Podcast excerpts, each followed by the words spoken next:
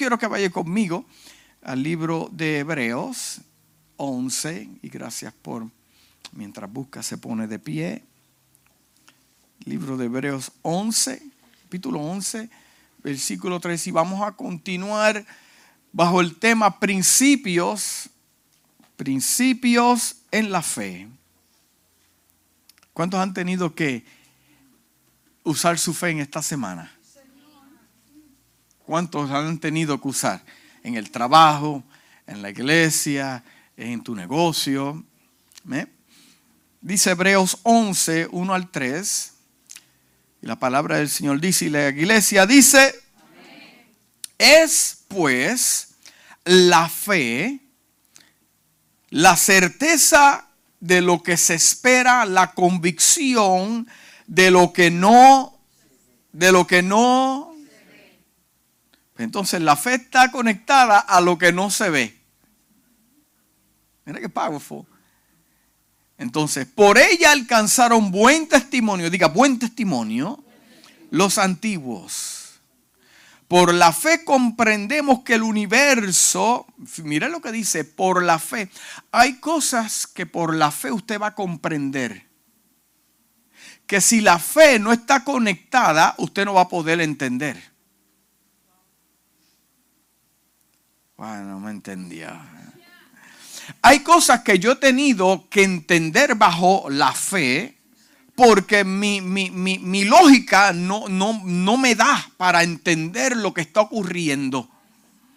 Entonces, eh, eh, eh, cristianos que usan la lógica y, poder definir lo que ven con sus ojos carnales tendrán conflictos en la fe. Porque en este asunto del Evangelio yo voy a poder entender cosas, pero tengo que usar la fe no me gustan, no entiendo, no sé, pero por la fe yo entiendo que algo está pasando que será a mi favor.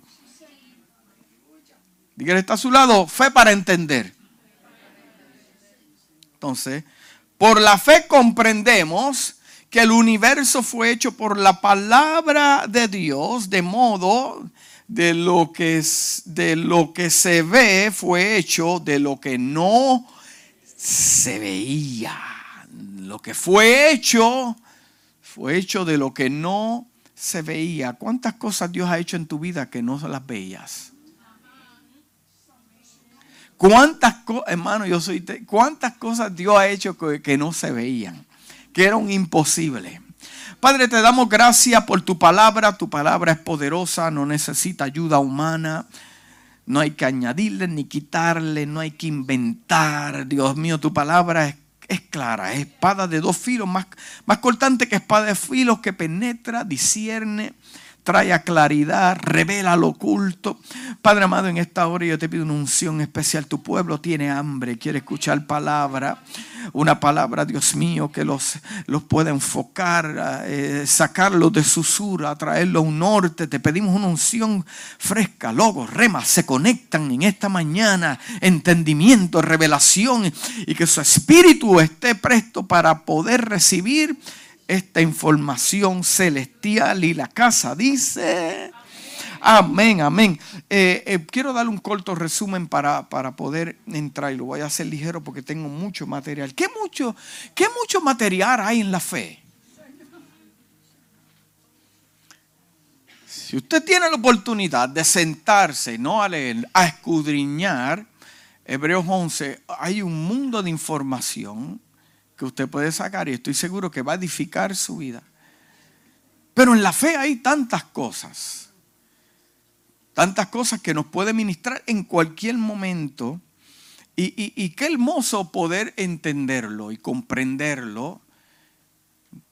Mira, amado, algunas veces o me envían cosas eh, por las redes sociales o yo, o yo paso las páginas y nada, eh, me estaciono a escuchar a ver si hay algo que me puede edificar, porque la fe viene por qué. Pero hay cosas que destruyen mi fe. Amado, amado, amado. No sé por qué los predicadores de hoy en día predican un tipo de revelación extraña. Porque con tanta información que hay en la Biblia, clara, eh, ¿por qué se ponen a inventar?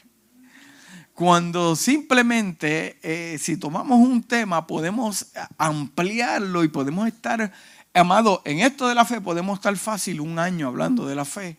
Porque su vida como hijo de Dios es establecida en la fe. ¿Me, me está entendiendo? Entonces, cuando pasamos las páginas y, podemos ver versículos fuera de contextos y, cosas y misterios y, fantasías y fantasmas y, promesas y cosas, yo digo, Dios mío, y Dios habla y Dios dice, y yo digo, wow, pero qué tremendo. Amados, si podemos establecernos en la fe y lo que dice la palabra, nuestra vida no va a tener problemas. El problema es cuando establecemos nuestra fe en cosas que Dios no ha hablado, Dios no ha inventado, pero como la inventamos nosotros, entonces tenemos fe para que Dios entonces bendiga algo que Él no bendijo desde los cielos. Porque Dios respalda lo que Él habla, no lo que yo me invento. Entonces yo, eh, eh, mira, Dios es un inversionista, diga inversionista. Entonces Dios va a invertir en mí. Si yo produzco cambios en el reino y, Dios va a comenzar a invertir en mí, Dios no va a invertir en cosas extrañas, fuegos extraños y mensajes que Él no quiere. No, dos días vi algo que no lo quiero decir, pero está bastante fuerte. Eh, eh, eh, yo digo, wow, Señor, aumenta tu fe en este corazón. Entonces hablamos que, que este versículo, este versículo, hay tres cosas, habla de la certeza. ¿Cuántos se acuerdan? De la certeza es conocimiento seguro y claro que tiene algo. ¿Cuántos tienen certeza de que, de que, de que Dios lo ama? ¿Cuántos tienen una certeza de que usted es aceptado por Dios? ¿Cuántos tienen certeza de que son salvos? Mm. Esto estuvo un poquito... Amén. ¿Cuántos tienen la certeza de que son salvos? ¿Cuántos tienen la certeza de que Dios te ve con agrado y te dice, ese es mi hijo? sí. Y que eh, hablamos la semana pasada que una persona con, eh, eh, certero, ¿verdad? operando en eso, es una persona que está seguro. y entendemos que, que yo no puedo ver tal vez en el momento lo que yo quiero ver, pero yo tengo certeza de que lo voy a ver. Porque hablamos que la vida en el Señor eh, eh, se basa en esperar. Amado, si usted es impaciente en el Señor, o si su carácter es una persona impaciente, eh, después no culpes a Dios por lo que te ha pasado. Es que Dios te dice, quédate ahí, ahí quieto, porque las cosas te alcanzan. El salmista dijo, las bendiciones de Dios me alcanzan. Y entonces eh, Dios no puede estar jugando contigo eh, catch. Porque Dios te dice, espérame ahí que yo te voy a alcanzar, las bendiciones te van a alcanzar. Pero cuando las bendiciones te van a alcanzar, tú te mueves para el otro lado. Eh, entonces Dios dice, espérate, espérate, vamos a ir para acá. Y cuando está llegando a alcanzarte, te moviste para otro lado. Entonces, pues las bendiciones de Dios, Hermano, por eso es que la gente hoy en día anda caminando de lugares en lugares y dicen, pero Dios no me bendice. Pues claro, porque tú, Dios está tratando de catch up to you, man. So, la vida en el Señor se trata en qué? En esperar. Dile que está a tu lado, estate quieto. Estate quieto. Algunos hay que decirle, estás muy emocional estate quieto y quieta. Porque también este versículo habla de convicción. ¿Cuántos tienen una convicción de que están en la verdad? Porque la verdad es Cristo. Jesús dijo, nadie llega al Padre si no es por quién, por Él. Tengo una convicción. La definición de convicción es seguridad que tiene una persona de la verdad o certeza de lo que piensa y siente. ¿Cuántos tienen convicción que Dios te colocó en esta casa? Si no entiendes eso, tendrás un problema. Seguimos aquí. Porque será una persona insegura. Entonces una persona insegura es una persona que tendrá conflicto. Hablamos la semana pasada de lo que piensa y lo que siente.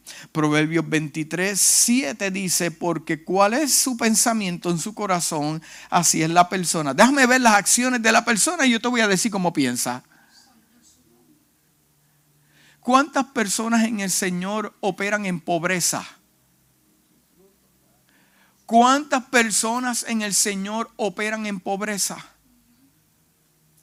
Es más, yo te voy a decir algo. Hay gente que yo conozco que tienen la cuenta de banco que va a punto de explotar, pero viven en pobreza. Eh, eh, no es que no sean, como dicen en mi país, maceta. No, no, es eso. Es que viven en pobreza porque no pudieron aprender cuando eran chiquitos, vivieron en pobreza.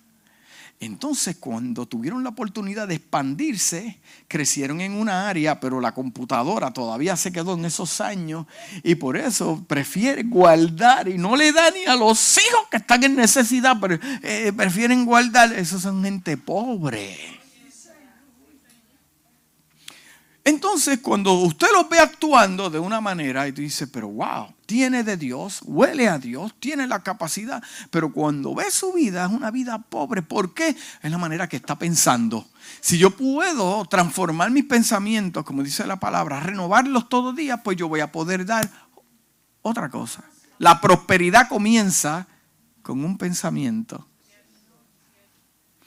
Hay gente que dice, yo voy a ser próspero cuando las cosas lleguen a mí. No, cuando llegue esto a mí, cuando a mí me llegue el dinero, cuando a mí me lleguen los recursos, cuando a mí me lleguen, entonces yo soy el próspero. Pero hay, otra, hay otro tipo de espécimen, hay otro tipo de persona que dice, no, no, no, tú sabes que yo no voy a esperar que el bote llegue aquí, yo lo voy a hacer. Ay, usted no me está entendiendo, usted está con el frío, quítase la bufanda o algo y diga gloria a Dios. ¿Me, me está entendiendo? Hay personas que dicen, ¿tú sabes qué? We're gonna make it happen. Y, todo lo que hacen son prosperados. Porque como así es la persona, como, como es, es porque está pensando. Mi, mi, intención como pastor es hacerte pensar, ayudarte, no decirte lo que tienes que hacer, ayudarte a pensar, porque yo entiendo, porque la palabra a mí me dice que si, que si tu mente es renovada, todo va a cambiar en tu vida. Además, un solo pensamiento te puede estar atado a, una maldición. O un solo, uno, uno. No necesitas muchos, porque se necesita uno para que entonces tú le des machina. Ese, están como un carrusel ahí, ese pensamiento ahí. Mire, bájese del caballito. ¿Cuántos se montaron el caballito en el carrusel? Entonces una persona insegura tendrá problemas con lo que siente. Santiago 1.8 dice, el hombre de doble ánimo, de doble ánimo es inconstante en la iglesia. Dice, en todos sus caminos. La traducción eh, Passion en inglés dice, cuando usted está a medias y vacilando, ¿cuántos están a medias y vacilando? Es que un hombre que no tiene, un hombre y una mujer que no puede eh, impartir fe o practicar la fe o, desarrollar su fe es un hombre que siempre estará a medias. ¿Mm? Y vacilando. Mira, mire, dice el 7, cuando usted está a medias y vacilando, esto lo deja inestable.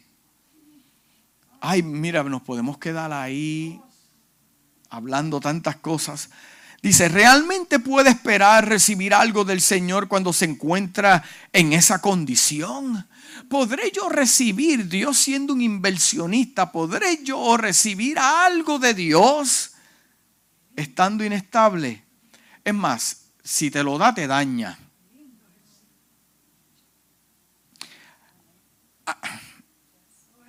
Si te lo da, te daña. ¿Por qué? Porque eh, imagínense que a, una, a, una, casa que su fundación no esté bien establecida y nada más, en vez de ponerle varillas y le hicieron con palo y cuando le pongas el techo, ¿qué va a pasar? Hermanos, dos más dos es qué? ¿Cómo que siete? No, cuatro. Cuatro. Activa tu fe para que puedas ver bien. Tu fe, hablamos la semana pasada, que pasada, que tu fe te dará un buen testimonio. ¿Cuántos tienen un buen testimonio? Mira, hay personas que tienen un testimonio tan poderoso que no tienen ni que hablar. No tienen que estar eh, poniéndolo en las redes sociales. No tienen que estar gritándole. Mire, que la mano eh, izquierda no sepa lo que hace la derecha.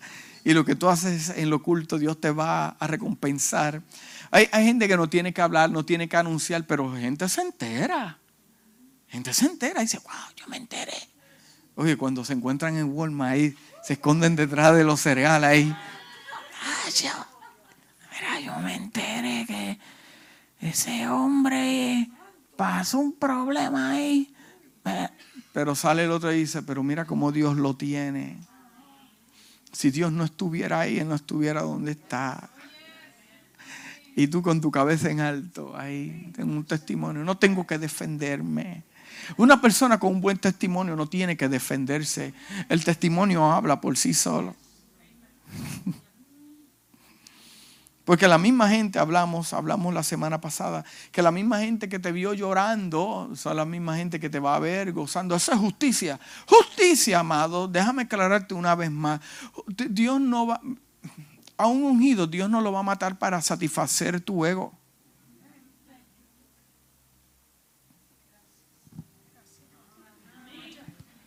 Dios no va a hacerte justicia y matar a dos o tres.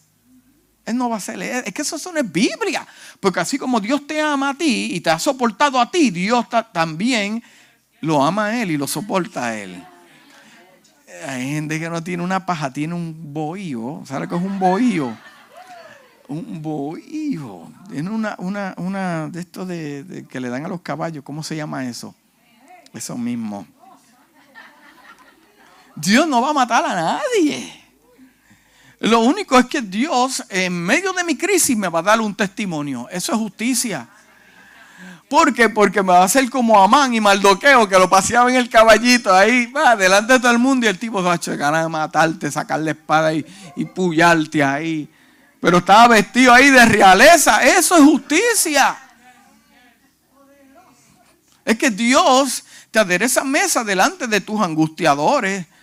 No, no, no, es que te pones plato y te, no, es que en una mesa Dios te prospera y tus angustiadores van a ver cómo Dios te prospera. Eso es lo que significa ese salmo. No invente, déjese de interpretaciones que no son bíblicas.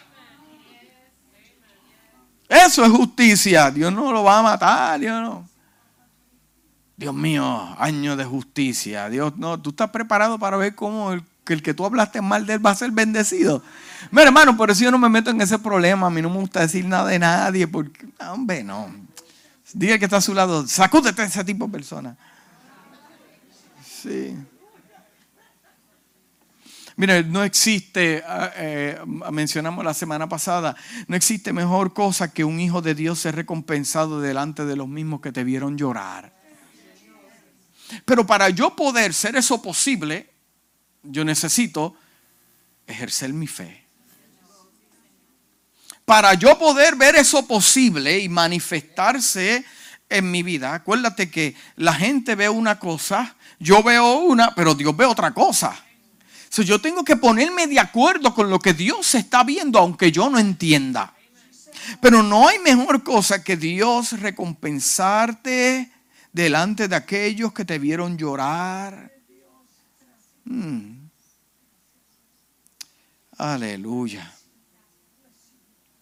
Mire, el versículo 3 dice que por la fe comprendemos que el universo fue hecho por la palabra de Dios. Hay cosas que van a ser hechas en tu vida porque Dios ya lo decretó de los cielos. Es más, ya usted está esperando cosas que ya Dios las decretó. E, eso ya ocurrió. Entonces mi trabajo es alinearme y quedarme quieto para que esas bendiciones me alcancen me alcancen. Una persona impaciente, una persona impaciente, pídele paciencia al Señor. Pídele paciencia, dile, Padre, dame paciencia. Te, te, te motivo a que si tú eres una persona impaciente, pídele, Padre, dame paciencia. Dale, no tengas tema.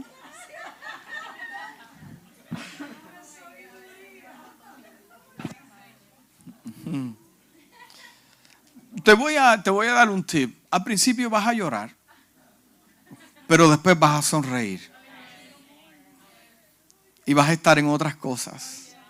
Dios es un inversionista. Y hablamos la semana pasada que la fe es un estilo de vida. La fe es un estilo de vida. Un estilo de vida es un conjunto de actitudes y comportamientos.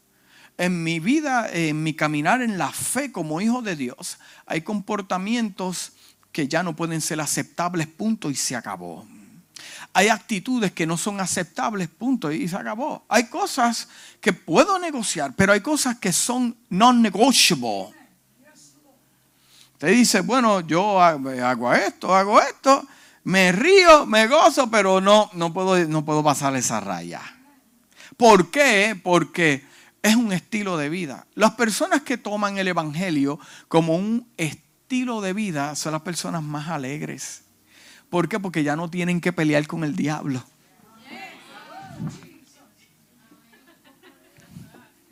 Alaba lo que él vive, quiero hablar lengua, brincar y... Las personas que tienen un estilo de vida no tienen que pelear con el diablo porque su estilo de vida es darle a Dios la gloria y Dios lo bendice. Porque yo voy a pasar el tiempo peleando con alguien que fue derrotado. Existe una guerra espiritual, pero mi estilo de vida es victoria. Tendré un poquito de, de, fuerza, pero como ya yo entiendo que en mi estilo de vida eso va a ocurrir, también entiendo que me van a soltar. La Biblia dice resistir Éntrate a golpe, eh, dale puño, que gente viendo diablos, demonios, los ven Walmart, los ven el chimiquín, los ven acá, diablo, pa, llegó el diablo, llega gente, diablo, mire ese diablo gordo, ese flaco. Además de mi estilo de vida, yo quiero ver ángeles, yo quiero ver a Dios obrar. Yo, eh, eh, amado, en el, evangelio tendréis aflicción, amén, pero, pero, pero, pero también Dios va a añadir a mi. Por favor amado. Dos más dos son qué? La fe, hablamos la semana pasada que, que la fe no es una moda. ¿Usted sabe cuántos les temblaron las rodillas cuando llegó lo del virus? Yo le doy gloria a Dios porque esta iglesia ya estaba preparada. Estábamos ready. Cuando llegó, mire, estamos estables todavía. Hay dos o tres que tienen miedo, pero estamos orando por ellos. La fe no es una moda, amado. Mi estilo de vida no es una moda. Porque las modas vienen y van. Pero hablamos la semana pasada que un estilo de vida es un estilo que permanece y se verán los frutos Muchos practican estas modas cristianas, modas en revelaciones, modas en predicaciones, pero cuando llega el momento del conflicto, que el conflicto llega a su vida, se hacen pedazos. El pastor que no prepara a su iglesia y le da pastos verdes para prepararlos, le tendrá que dar cuenta a Dios por las revelaciones raras que hay. Diga raras. Sí. Hmm, las modas cristianas. Eh, el, que tiene un estilo de vida, hablamos la semana pasada, que comienza y termina, porque eso es parte de su estilo de vida. Ya tiene, que tiene un estilo de vida, ya tiene una forma de comunicarse, tiene un vocabulario que dice, mm, tú te pareces a aquel. No, yo no. Ah, es que el vocabulario, ya tu estilo de vida, el vocabulario es ese. No, pero usted, no, yo no, no, no, no, tú te pareces a él. ¿Te ha pasado eso? que te ven. Hay dos cosas cuando llegas a los, lugares y tienes un estilo de vida, o la gente te mira raro o te tratan mal. Las dos tienen que ocurrir. en Gálatas 2.20 dice, con Cristo estoy juntamente crucificado y ya no vivo yo, mas vive Cristo en mí. ¿Cuántos viven Cristo en ellos? Y lo que ahora vivo en la carne, lo vivo en la fe del Hijo. Lo que ahora vivo en la carne, lo que ahora vivo en la carne, lo que ahora vivo en la carne, Él vive dentro de mí, pero lo que vivo ahora, después de esta experiencia de salvación, continúo yo viviendo en la carne. Continúo con esta persona, pero ahora lo hago en la fe. Dice, el cual me amó y se entregó a sí mismo por mí. Usted ejerce su fe cuando espera, dígame. Y tres cosas se afectan, su actitud, su vocabulario y sus obras. Y ahora entramos a lo de hoy. La Biblia dice en Mateo 9:29, dice, entonces le tocó los ojos diciendo, conforme a vuestra fe será hecho. Entonces les tocó los ojos diciendo, conforme a vuestra fe se ha hecho. Yo le pregunto en esta mañana, ¿Qué espera usted que Dios haga en su vida? ¿Qué usted está esperando? Porque todos estamos esperando algo, ¿verdad que sí? ¿Cuántos están esperando algo? ¿Qué usted está esperando que Dios haga en su vida? Entonces, déjeme decirle que esto fue una ley establecida por Dios y se llama la ley de la expectativa. La fe es una ley establecida por Dios. La fe. Sin fe es imposible adorar a Dios. Inclusive Jesús dijo, mire lo que dijo Jesús, conforme a tu fe sea hecho. ¿Cuántos tienen fe en esta mañana? Esto es una ley. La definición de ley una ley es una regla, una norma, un principio, un, precepto. La ley es una regla. ¿Usted sabe cuando la gente se mete en problemas? Cuando rompen la ley. Si el speed limit dice 55, no se queje cuando venga y le den un ticket de 140 dólares. Alaba ahora. Y el oficial le dice, ¿para dónde usted iba? Para la iglesia. Pues se bajaron los ángeles. Cuando usted iba. La gente se mete en problemas cuando rompe la ley. Si no le gustan las multas de velocidad, pues entonces no maneje ligero. ¿Entiende? ¿Cuánta gente no hay presa porque rompieron qué? Si usted no le gusta encontrarse con la ley, pues no, no, no la provoque. Entonces la fe es una ley, la ley de la expectativa. Entonces, si yo estoy pidiéndole algo al Señor que está conectado con su voluntad, yo espero, me quedo tranquilo porque yo sé que es una ley la fe fue establecida como una ley.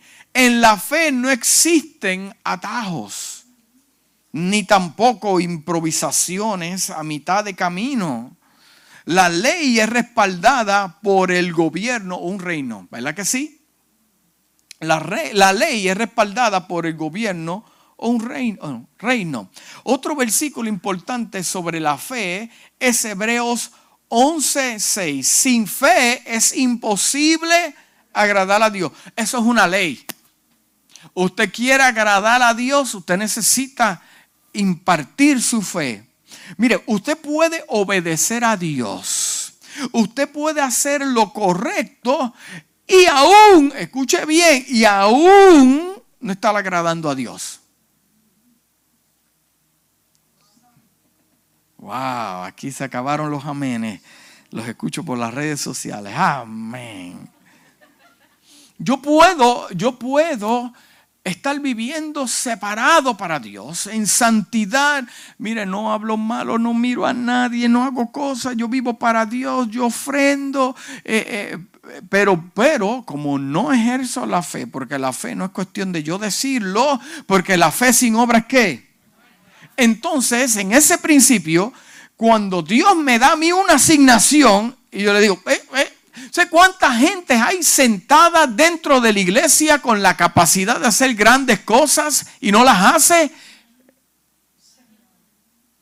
Porque para yo poder, ay, se acabaron los amenes, ay, toqué un nervio.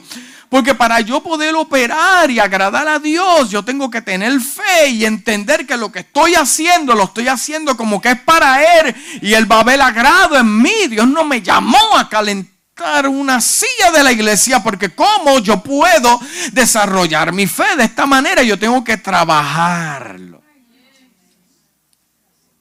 Mm, por lo tanto, es importante aprender a vivir con expectativa medida y aprender a vivir por la fe.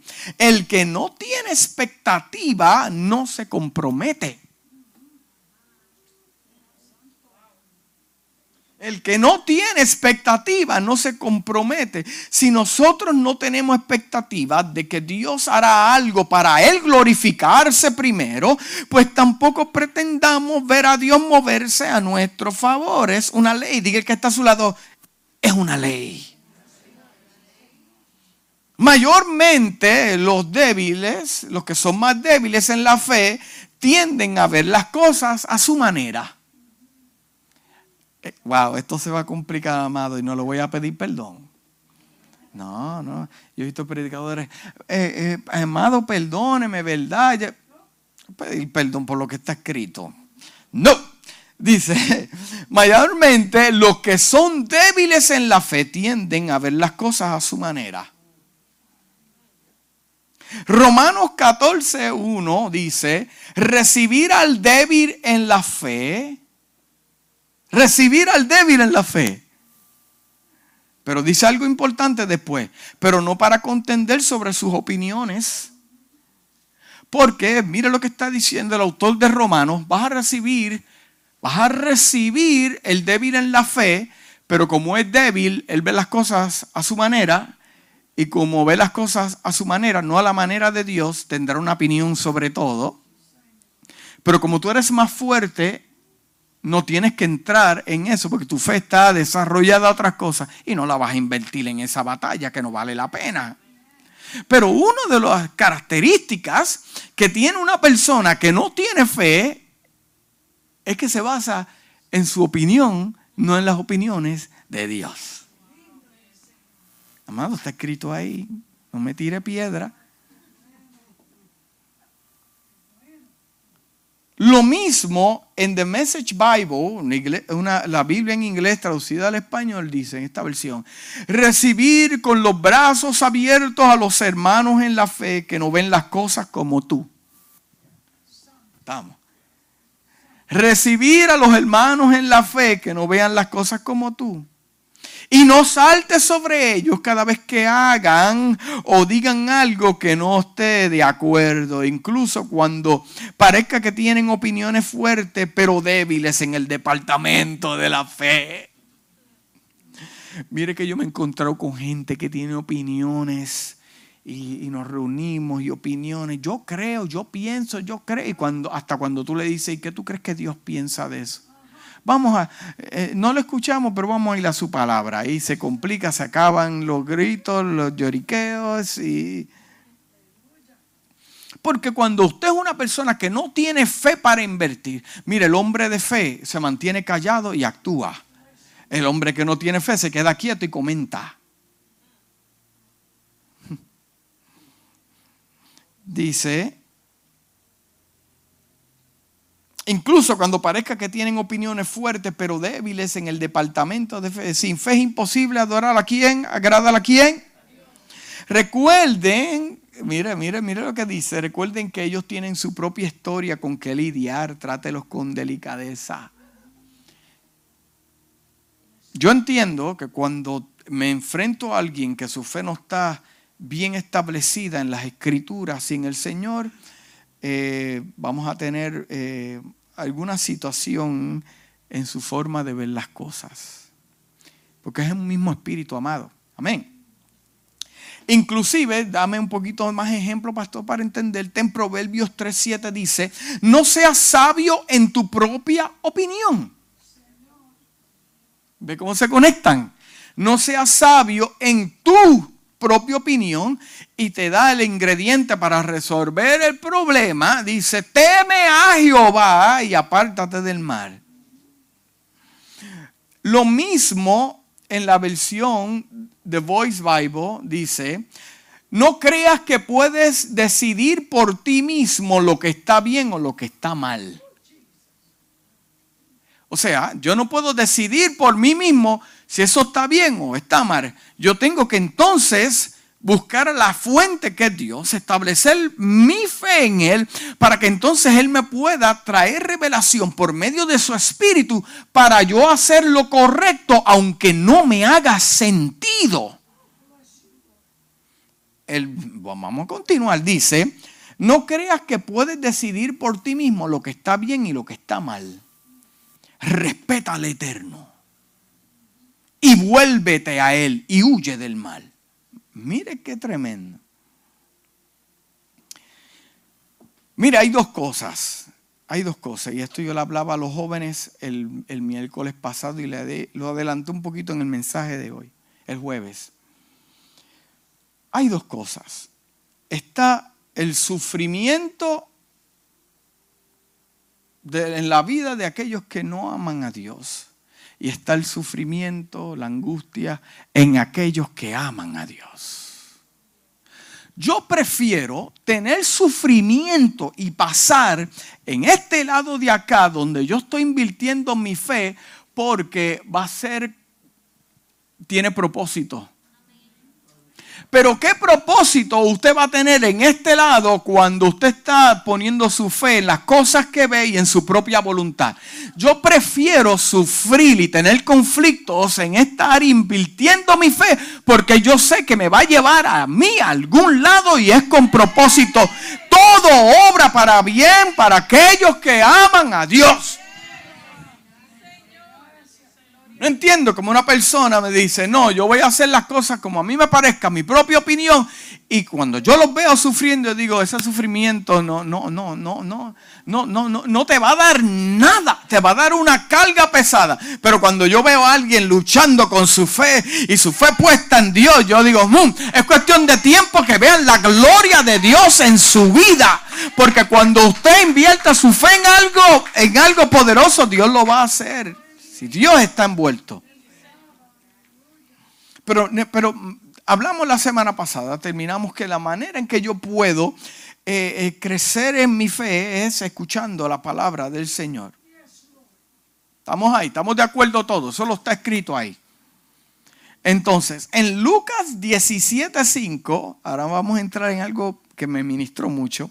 Los apóstoles le dijeron a Jesús, Señor, aumentanos la fe. Uy, aumentanos la fe. ¿Cómo podemos lograr esto? Pastor, me gustaría tener más fe. ¿Cuántos quieren tener más fe? Levanta la mano si tú quieres tener más fe. Usted está aprendiendo, amado. ¿Sabe lo que usted acabó de decir? Tráeme más pruebas. Pero está bien, siempre, siempre hace falta un voluntario. Yo tengo cosas que aprender, amado. Usted es el voluntario. Hay cosas que se aprenden por el testimonio del otro y por lo mío. Ah, pero hay, gente que le gusta los cantazos, gente que aprende a consejo, gente que aprende a fuerza palo. Pero sí, necesitamos un voluntario. Yo quiero ver a Dios.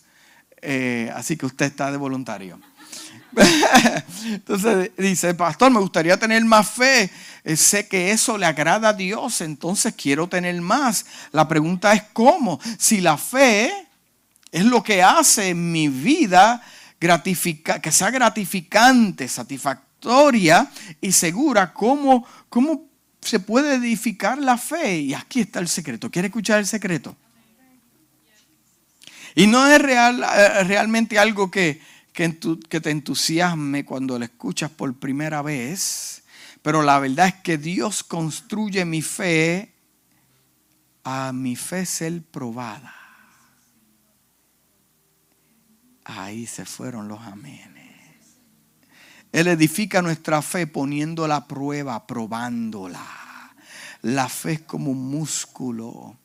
Cuando se aplica tensión, aquellos que comenzaron sus resoluciones en enero 1, ¿te acuerdas que entraste al gym, hiciste tu ejercicio, pasaste el dolor de la semana y dejaste de ir? Dios mío, ese dolor por una semana y ¡ah, no me toca la pierna! Y dejaste de ir, sabes que vas a pasar dolor otra vez. Lo sabes, ¿verdad? Pero, pero, la fe es como un músculo cuando, cuando se aplica tensión. Había un, un comercial que decía, I put it down and I put it up. I put it down. Mire, el salpesa es up and down, pull and push. That's it. I put it down and I put it up. Hermano, usted le ve esos brazos a las personas así y dice, pero Dios mío, ¿por qué está comiendo este hombre?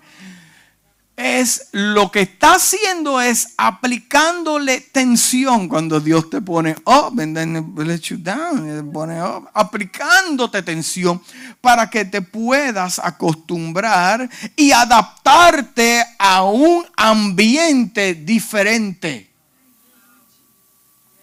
Cuando ejerces tu fe y estás en tensión, lo que está pasando es que Dios te está preparando para que te adaptes a un ambiente, adaptarte, diga adaptarte a un ambiente que vas a experimentar luego.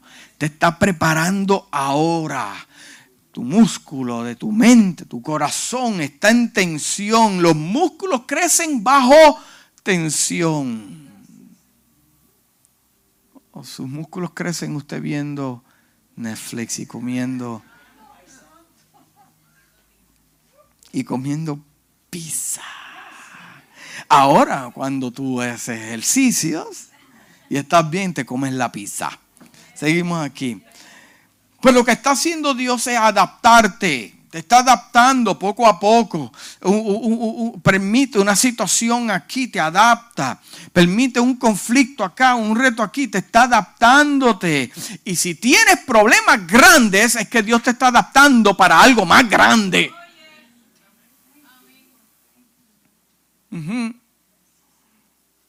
Porque Él te va a preparar porque se acerca un nuevo ambiente está preparando porque se acerca. ¿Cuántos están en expectativa?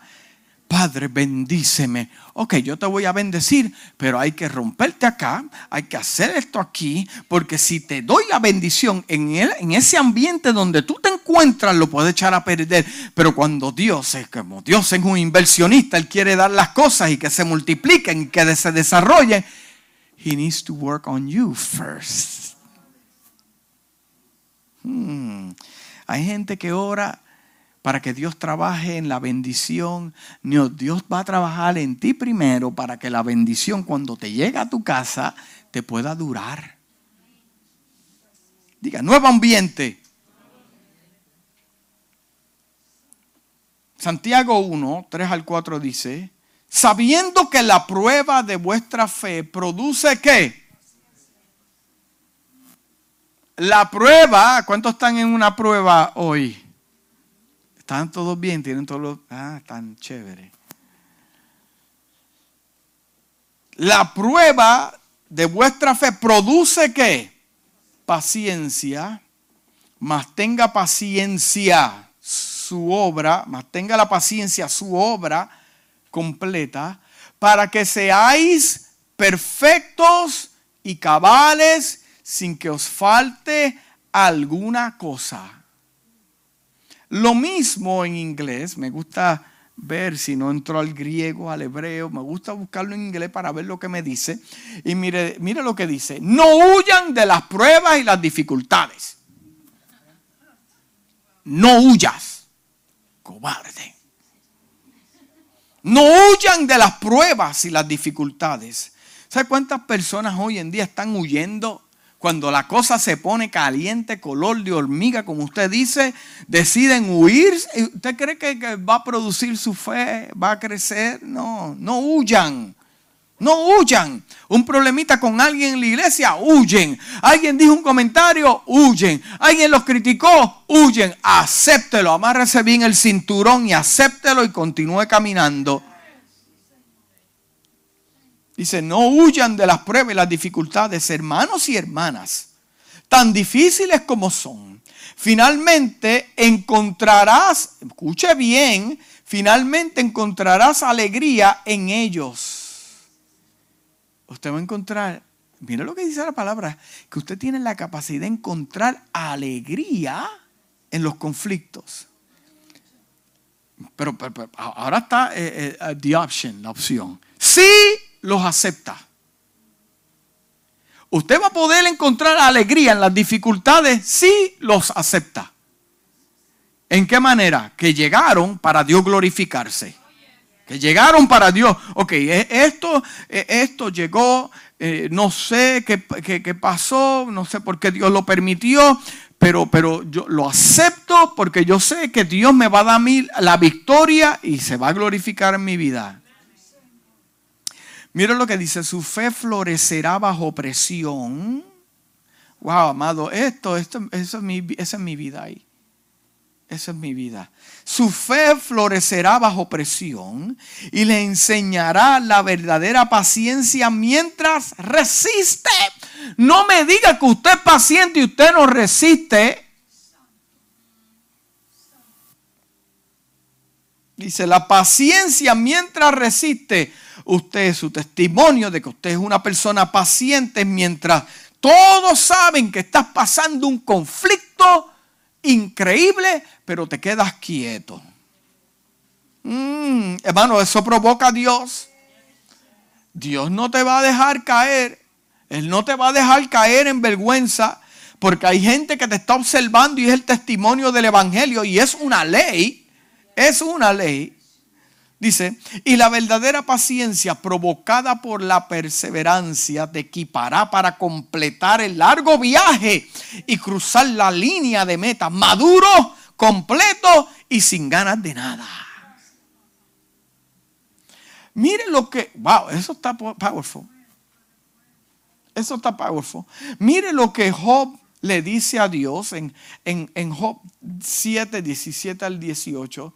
Dice, ¿qué es el hombre para que lo engrandezcas? Y para que pongas sobre él tu corazón.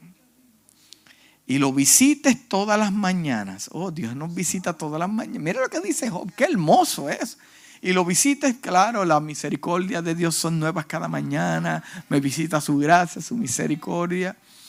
Pero mira cómo termina el versículo 18. Y todos los momentos lo pruebes. Wow.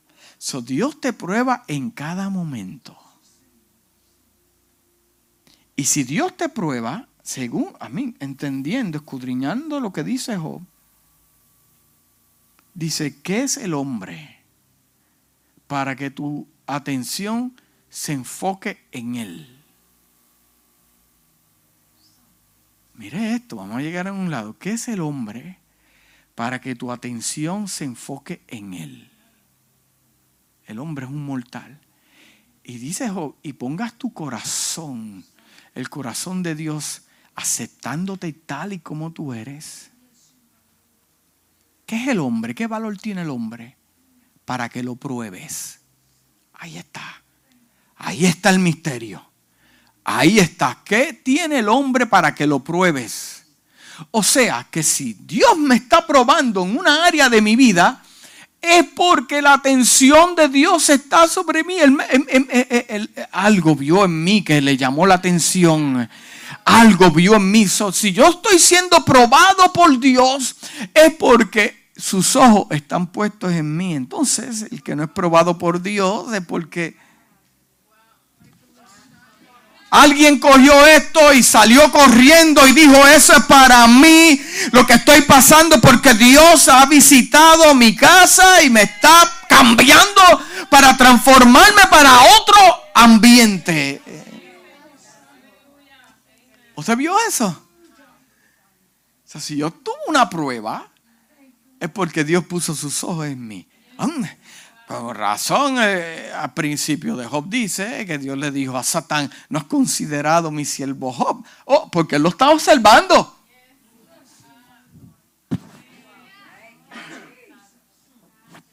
Dos más dos son qué? Mire lo que dice en la versión voz, el 17. ¿Qué son estos seres humanos que tú, que tú engrandeces tanto?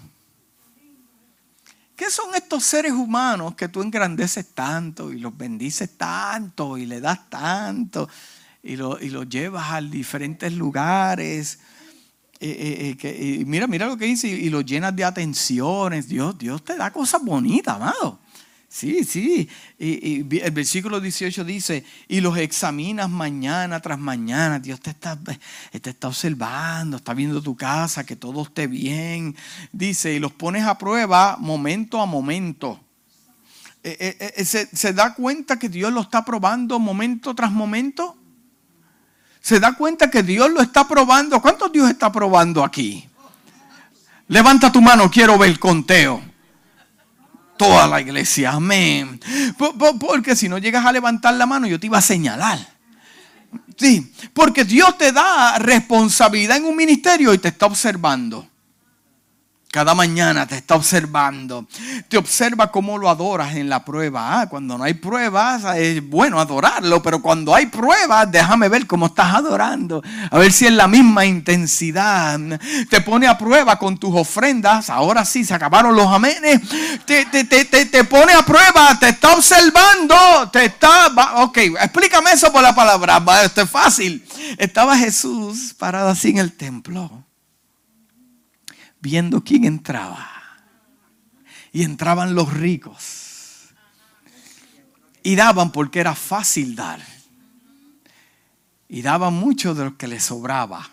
Alaba ahora. Y daban. Eh.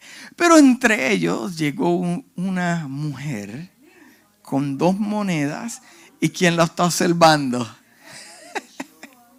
¿Quién la está observando? Jesús. La está observando. Y le dijeron, mire, a, los discípulos, después que ella dio, tiró sus moneditas, se fue. Gloria a Dios por las mujeres. Amén. Cuando los hombres dicen amén. Sí. Las mujeres dijeron más amén que los hombres, pero está bien. Cogieron y tiró las moneditas y Jesús observando. Y le dice a los discípulos, vengan acá. Aquellos dieron de lo que le sobraba. Pero esta dio de lo que no tenía. Lo último. No me venga a dar excusa que no le puede dar a Dios porque no tiene. Él está observando y pesando tu corazón. Mira, yo no quiero problemas con eso. No se metan problemas financieros con Dios. Él pone a prueba tus ofrendas, te observa lo que haces donde nadie te ve para luego recompensarte en público. La vida es una prueba, la vida es una asignación temporal. Cada momento del día tu fe está siendo probada. Escuche bien eso. Cada momento del día su fe está siendo probada. De hecho, toda la semana pasada su fe fue probada. Algo llegó, tu esposa te dijo algo, algo pasó y tú área ahí donde... Oye, siempre hay áreas donde... Mire, eh, eh, eh, Dios sabe qué botones apretarte y tu esposa también. Dice, ah, ahora viene la esposa y dice, ahora yo entiendo, porque mi esposa me dijo, estaba siendo probado.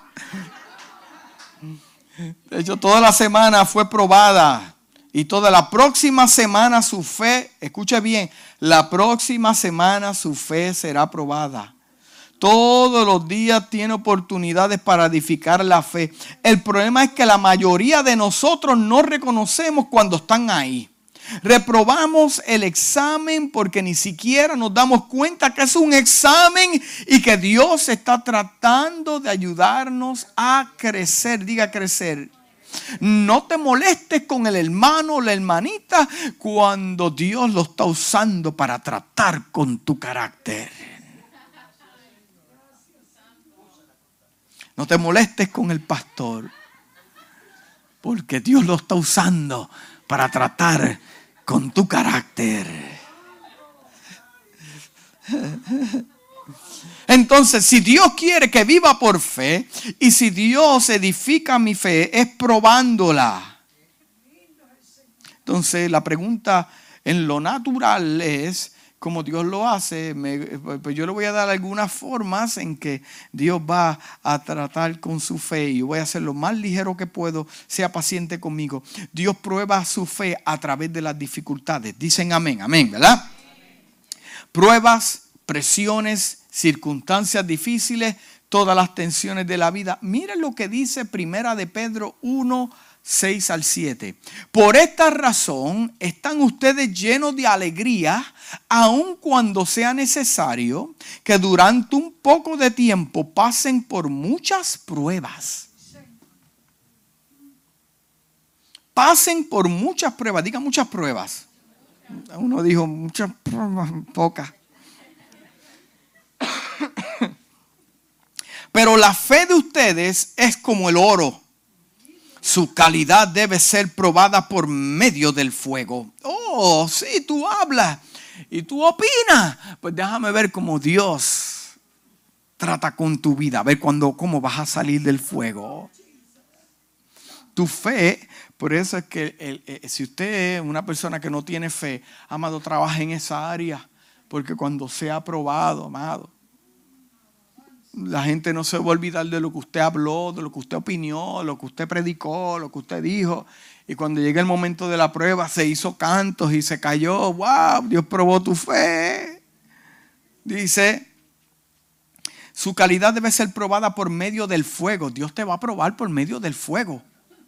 La fe que resiste la prueba vale mucho más que el oro el cual se puede destruir de manera que la fe de ustedes, al ser probada, merecerá aprobación, gloria y honor cuando Jesucristo aparezca. Nada sucede por accidente. Nada sucede por accidente en la vida de un seguidor de Jesucristo. Todo está filtrado por el Padre. Todo, todo, todo, todo. ¿Sabe? No, no, no, es que, no es que le cae mal, no es que la tienen contigo. Mira, esto es algo personal entre usted y Dios, ¿entiende eso? Mm. Pero los conflictos, como creyentes, vienen con el territorio. Los conflictos vienen con el territorio. Mire, Jonás tenía un problema hecho a la medida para él. La prueba que usted tiene o va a llegar a su vida es a la medida de usted, no a la medida mía. No, yo tengo otro propósito, es a la medida de usted.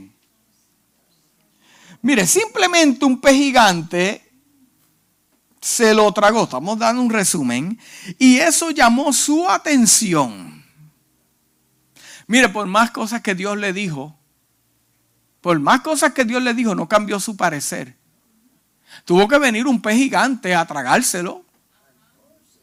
Y déjeme decirle, Jonás murió. Jonás murió.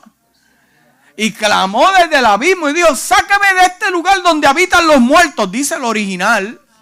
Él murió, amado, él murió y se lo tragó y llamó su atención. Pero mientras Dios le dijo, hale esto, vete y háblale palabra, vete y profetice, y él pues, quejándose, y él haciendo las cosas que quería, Dios le dijo, vete a Nínive, ¿y por qué me voy para Kisimi? Pero que, Dios te dijo que fueras allá y olvídate de lo que no, pues entonces me voy para Poinciana. Hasta que llegó el pez, Dios le dijo, mira, just sucking boy. Oye, eh, eh, eh, y de lo que no se veía, que estaba escondido en el mar, apareció aquel aparato y esa tormenta y lo tiraron.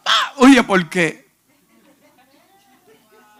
Hay cosas que van a pasar en tu vida y llegan fuertes porque si llegan suaves no obedeces. Tiene que llegar la presión bien montada para que entonces te llame la atención. ¿Cuántos adoran a Dios? Es que es customizada para tu vida. Hay personas que escuchan y hacen. Hay personas que hay que entrar. Dios le tiene que... Dios mío, ten misericordia de tus hijos que te aman. A veces los problemas nos tragan. Mire, y, en eso, no, no, porque es que, es que Dios te va a colocar en momentos, ay amado, yo sé lo que le estoy hablando. Dios te va a colocar en momentos que no tienes otra opción que mirar al cielo. No tienes otro, si me voy para acá, ¿qué tengo? Si me voy para acá, ¿qué hago? No, es mirar al cielo. No tienes otra opción que mirar al cielo. Yo estoy seguro que Jonás se sintió así. Porque en Jonás 2.7, mira lo que dice, mire qué powerful esto. Dice, al sentir que, que, se me iba la vida, me acordé del Señor. Pero ¿por qué no te acordaste antes cuando ibas en camino? Oye, pero qué conflicto. ¿Por qué usted provoca a Dios? ¿Por qué yo provoco a Dios? A molestarlo de esa manera si Él te dijo que hiciera algo. Pero, pero, anyway, está en, la barriga del pez. Y él dice, al sentir que se me iba la vida, me acordé del Señor. Y mi oración llegó hasta ti, hasta tu santo templo. Hay personas que Dios tiene que permitir que lo pierdan todo, aunque Dios se lo va a triplificar nuevamente, pero esa es la manera, amado, que te va a llamar la atención. Dios usa ese tipo de cosas para probar tu fe. Mire, no, no, cuando usted esté pasando por momentos difíciles, apunte, apunte este capítulo, porque es con la palabra que usted va a poder combatir estas cosas, no con su opinión, con lo que dice la palabra. Dice Isaías 48, 10, Isaías 48, 10 dice, no te he purificado como la plata. Mire cómo Dios le habla al pueblo, no te he purificado como la plata, te he probado en el horno de la aflicción Dios te prueba en el horno de la aflicción. ¿Y qué es el horno de la aflicción? Muchos saben lo que es. La pregunta es, ¿cómo te fue en el horno de la aflicción? ¿Negaste tu fe o dijiste, no, que nos quemen en este horno? Pues caliéntalo siete veces, queme siete veces. Sí, sí, sí, sí, sí. Una vez le preguntaron a un anciano que trabajaba con plata. Eso se le llama un platero. Aprendí una palabra nueva. Platero. ¿Cómo sabes cuando las impurezas se queman en la plata? Y él dijo, mira lo que dijo. Cuando yo puedo ver mi reflejo en la plata. Ahora yo entiendo lo que dice la palabra, que vamos de gloria en gloria pareciéndonos más a quién? A Cristo. Entonces, entonces el Señor va a comenzar a trabajar, a romperte en tu vida, porque Él quiere que cuando la gente te vea, lo vea a Él. De ninguna manera eso puede ocurrir. Dale gloria a Dios por tus lágrimas, tus conflictos.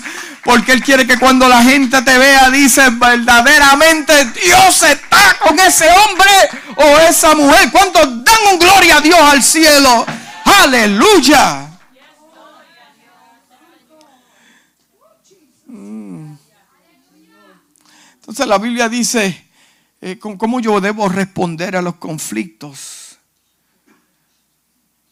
Que Dios está usando para probar mi fe. Santiago 1, 2, 3 dice, considérenlo puro gozo cuando enfrenten pruebas de muchas clases. Sumo gozo porque saben que la prueba de su fe produce perseverancia. Entonces, la primera lección es aprender a vivir por fe. Debo aprender a regocijarme continuamente. ¿Esto es difícil o es complicado? Santiago dice, considérenlo todo un gozo cuando pases por problemas. ¿Usted se goza cuando está pasando por problemas? Pero Santiago nos revela un misterio. Considero todo un gozo. Porque vas a tener doble gozo. Porque cuando experimentes ese gozo y cuando veas el cumplimiento llegar a tu vida, tu gozo va a ser doble. ¿Cuántos quieren doble porción? Vas a aprender a tener gozo en la prueba y tendrás doble porción. Oye, gente, dame doble porción. Yo los he visto orando, dame doble porción. O doble porción. Pues mira, pues doble problema vas a tener. Amado, la gente tenga cuidado como le pida Dios. Regresamos al tema y ya estoy terminando.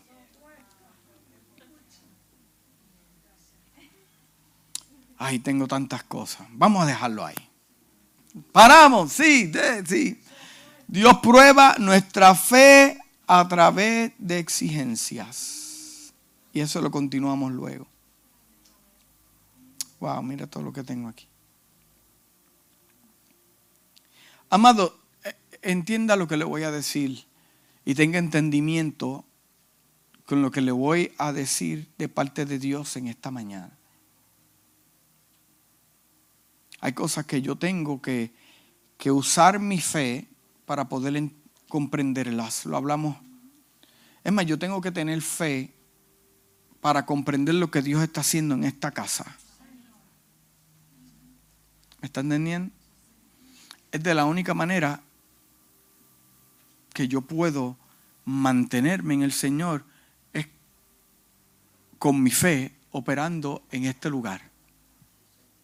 Amén.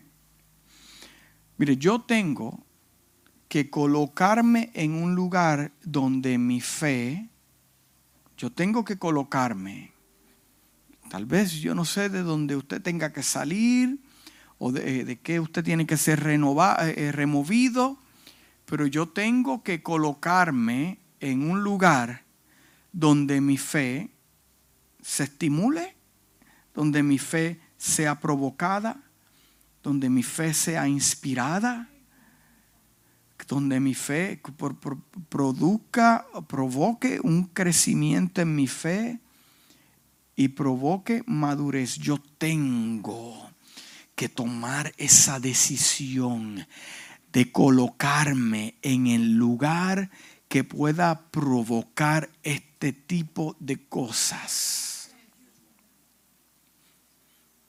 La Biblia dice que mi fe viene por el oír la palabra de Dios. Tengo que comprometerme a escuchar la palabra de Dios, no adulterada, no, la palabra de Dios. Regocijarse, hermanos, regocíjese cuando se encuentren diferentes pruebas, porque Dios lo está madurando para bendecirlo más bendecirlo más de lo que piensa, porque Dios le va a dar más de lo que usted está pensando.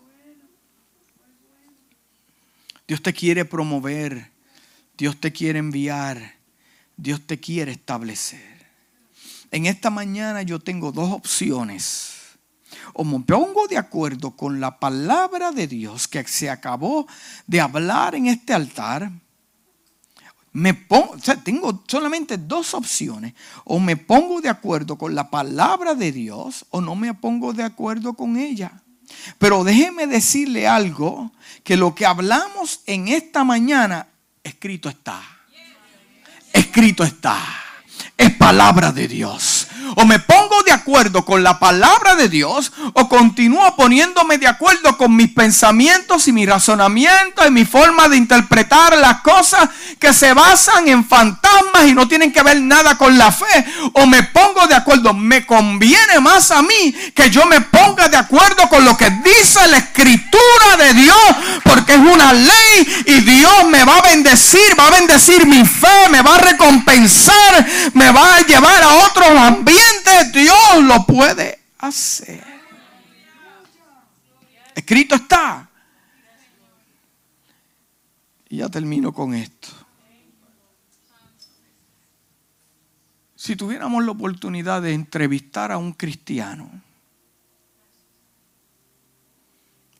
a un cristiano en la era del segundo templo, esos cristianos, muchos de ellos que, mataron que le mataron familiares, hijos, hermanos, lo perdieron todo por el Evangelio. Vieron con sus ojos, nadie se lo contó, como, como sus familiares fueron devorados por leones por causa de los romanos. Si tuviéramos la oportunidad de entrevistar a uno de estos cristianos, que dice el libro de los hechos que vendían todo, estaban en un solo pensamiento, en un solo corazón, veían la gloria de Dios. Y si tú tienes la oportunidad de preguntarle, ¿qué, ¿cómo tú defines fe?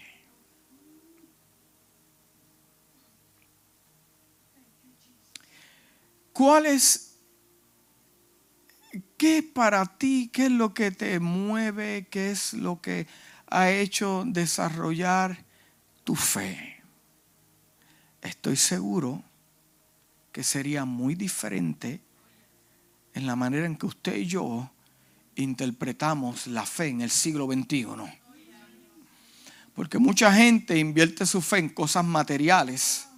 Pero si yo tuviera la oportunidad de entrevistar a un cristiano de esta era, ellos te van a decir, bueno, yo tenía fe que yo iba a ver a Dios. Íbamos a volver a caminar con el Mesías. Íbamos a tener otra morada diferente. Vamos a ser bendecidos. Perdí mi esposo, perdí mis hijos, perdí, los violaron, los mataron, pero mi fe siempre estuvo Estoy seguro que no tenía que ver con nada de lo que se habla hoy en día. Disparate le añade. No, no, no. Mi fe está puesta en Dios porque aunque mis ojos, mis ojos, no es que me quitaron el carro porque lo pude, no lo pude pagar. Es que me mataron a mi hijo al frente mío por causa del evangelio.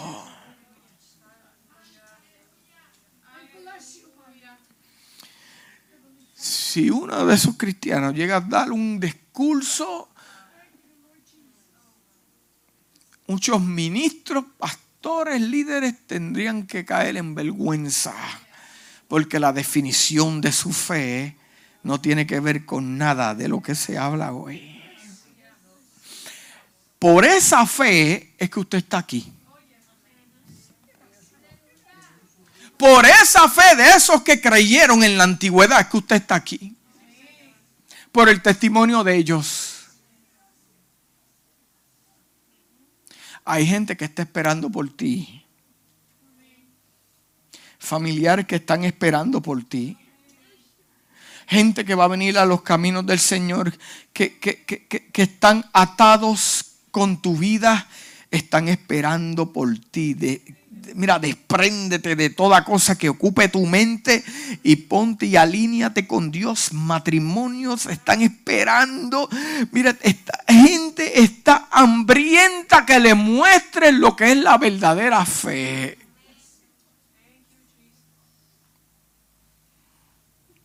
Padre, en esta hora, te doy gracias por tu palabra.